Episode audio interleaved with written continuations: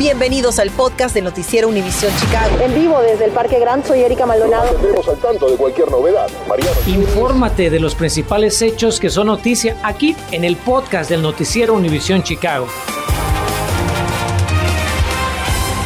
Bueno, anoche les presentamos el dolor que vive una familia latina de Chicago luego de perder a uno de los suyos en la masacre de Michoacán. Ahora el gobierno de Estados Unidos emite una advertencia para que evite viajar a varios estados de México, incluyendo Michoacán. Sabemos que muchos de ustedes son de ese estado o tienen familia allí. Mariano Gielis se nos desglosa esta advertencia de viaje. Así como el tema es auge en redes sociales, también lo es aquí en las calles de Chicago. La comunidad entera se lamenta por la masacre ocurrida en un palenque de Michoacán, México, que dejó 20 muertos y 4 heridos, algunos con lazos estrechos con nuestra ciudad. Yo no me imaginé que iba a ser alguien de mis hermanas. Melissa no, no pudo. Ella era muy fuerte. La hermana de Yalitza era madre de cuatro, una de las víctimas fatales de este incidente. Además, otra residente del área de Chicago que se comunicó con nuestra redacción pero prefirió no hablar en cámara y mantener su identidad a resguardo, dice haber perdido otros cinco miembros de su familia en la masacre. Cuenta la señora que otro familiar suyo planeaba viajar a México por estos días para ayudar a los sobrevivientes, pero que ella le recomendó que no lo hiciera. En estos momentos visitar su tierra natal es realmente muy peligroso. Y en eso coincide el gobierno de los Estados Unidos.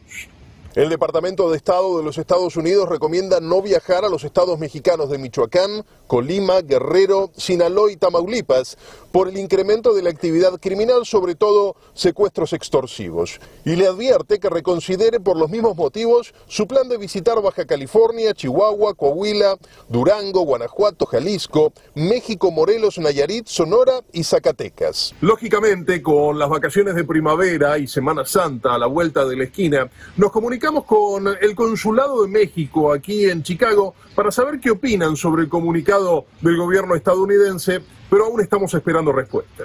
Mientras tanto, surge más información sobre el incidente ocurrido en el poblado de Sinapecuaro. Las autoridades mexicanas afirman por estas horas que el objetivo del ataque era un líder del cartel Jalisco Nueva Generación y confirman que entre las víctimas fatales había tres ciudadanos estadounidenses. Los mantendremos al tanto de cualquier novedad.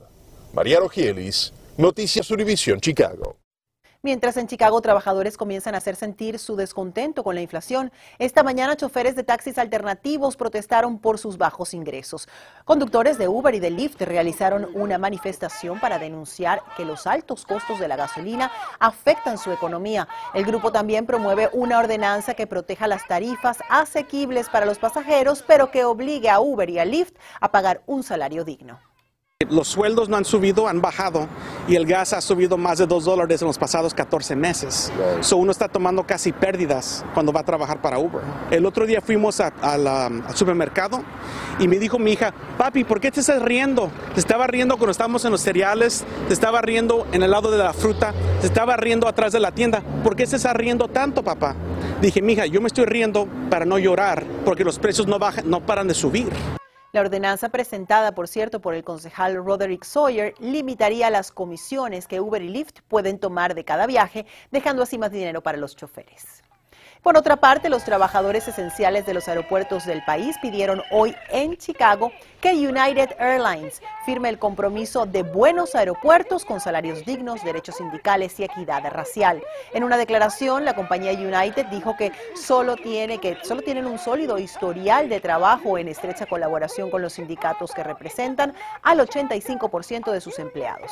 Cabe señalar que en Chicago el Concilio Municipal ya aprobó una ordenanza que aumentó los sueldos de más de 600 3.000 trabajadores esenciales en el Ojeri y Midway y ahora el sindicato de ese sector busca que esa sea la práctica a nivel nacional.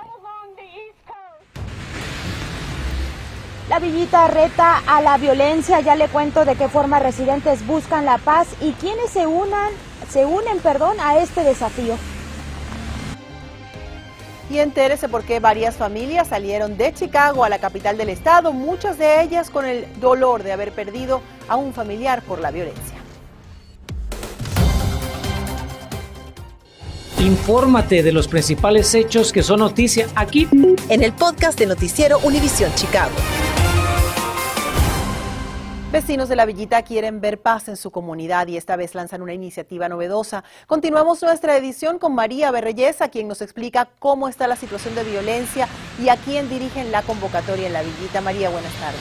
Buenas tardes, Erika. Es una iniciativa que forma parte de los miembros de la comunidad y que va dirigido no solamente a los residentes de la Villita, sino también a todos aquellos que inciten la violencia. Esto se presenta a solo horas de que desafortunadamente se robara la tranquilidad de los vecinos una vez más la violencia armada. Hay que empezar por nosotros mismos, hay que bajar las armas, dejar a los niños jugar. Cansados de la violencia armada que se roba la tranquilidad de los vecindarios en la villita, esta tarde miembros de la comunidad hacen un llamado a los delincuentes durante una conferencia de prensa que busca la paz en las próximas 48 horas. Estoy aquí hoy uh, con mi hermano Ricky para empujar este, una, un challenge que tenemos por 48 horas para que los individuos de la comunidad um, que son como yo este, bajen las armas y por favor este, dejen a los niños jugar porque hemos perdido a mucho, mucho niño, hemos perdido a muchas personas. Desafortunadamente nuestras comunidades están llenas de violencia y tenemos que cambiar eso.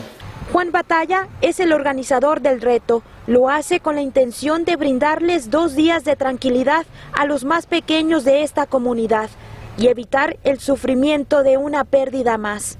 Pues yo sé cómo se siente estar en la calle y, perder a una persona. Yo eh, el año pasado perdí a 12 personas. Tan solo esta madrugada, un hombre de 60 años que viajaba hacia el oeste de la cuadra 4200 de la calle 28 fue baleado por un sospechoso que abrió fuego desde su vehículo. La víctima fue transportado al hospital en condición estable. Hasta el momento, autoridades siguen tras la pista del pistolero. Ya, no es seguro aquí, ya no es eh, como aquellos años que todavía andaba uno en la calle muy a gusto, pero ahora ya no. Ahora sí eh, sale uno con temor. Revisamos las estadísticas de tiroteos en el Distrito 10 y encontramos que tan solo esta semana se han registrado siete tiroteos, un aumento del 40% si comparamos esta misma fecha con el año pasado. En cuanto a lo que va del año, se suma un total de 39 tiroteos, misma cifra del año 2021. Sin embargo, los homicidios han disminuido un 40%. Aunque residentes quisieran ver un cambio, sus experiencias en la villita los obliga a dudar si serán capaces de cumplir con este reto. Es muy importante y espero que sí lo logren, pero la verdad no, no les tengo fe. ¿Por qué sería eso? Matan a los niños aquí en las calles y no creo que se podrían hacer eso por los niños. Sería buena idea que la gente se uniera y pudieran hacer algo para para pues prevenir toda esa violencia que hay con las armas, todos los jóvenes que andan que andan pues armados y, y, eso, o sea, para mí es buena idea. Bueno, este reto comienza en la medianoche y termina en la medianoche del primero de abril. Esto eh, pues serán dos días en los que piden paz por todos los niños de esta comunidad y también en honor de la pequeña Melissa Ortega que muere justamente aquí en esta esquina esto al recibir una bala perdida hace unos meses. Esto es todo de mi parte en vivo desde La Villita. María Berrelleza, Noticias, Univisión Chicago.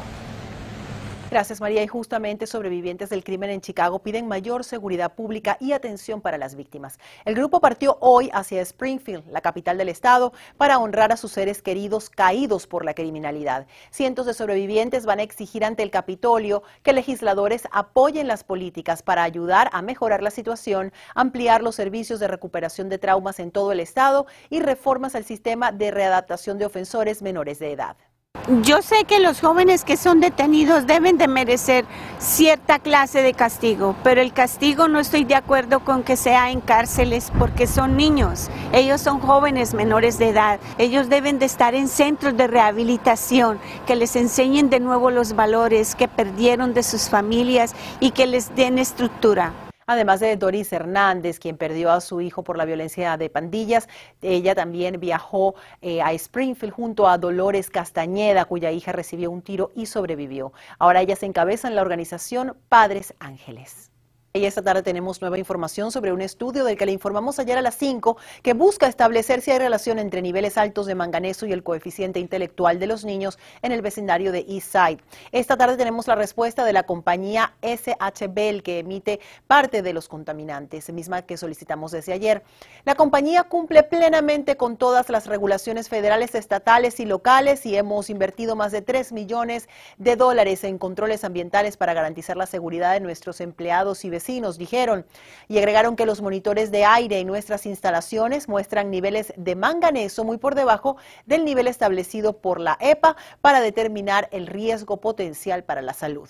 Mientras, por su parte, el Departamento de Salud Pública de Chicago nos dijo que están en conocimiento del estudio y que su compromiso es con la salud de los residentes del sureste de la ciudad. Si está retrasado en los pagos de sus servicios públicos, ya le contamos cómo conseguir la ayuda que tanto necesita antes de que le desconecten la luz o el gas.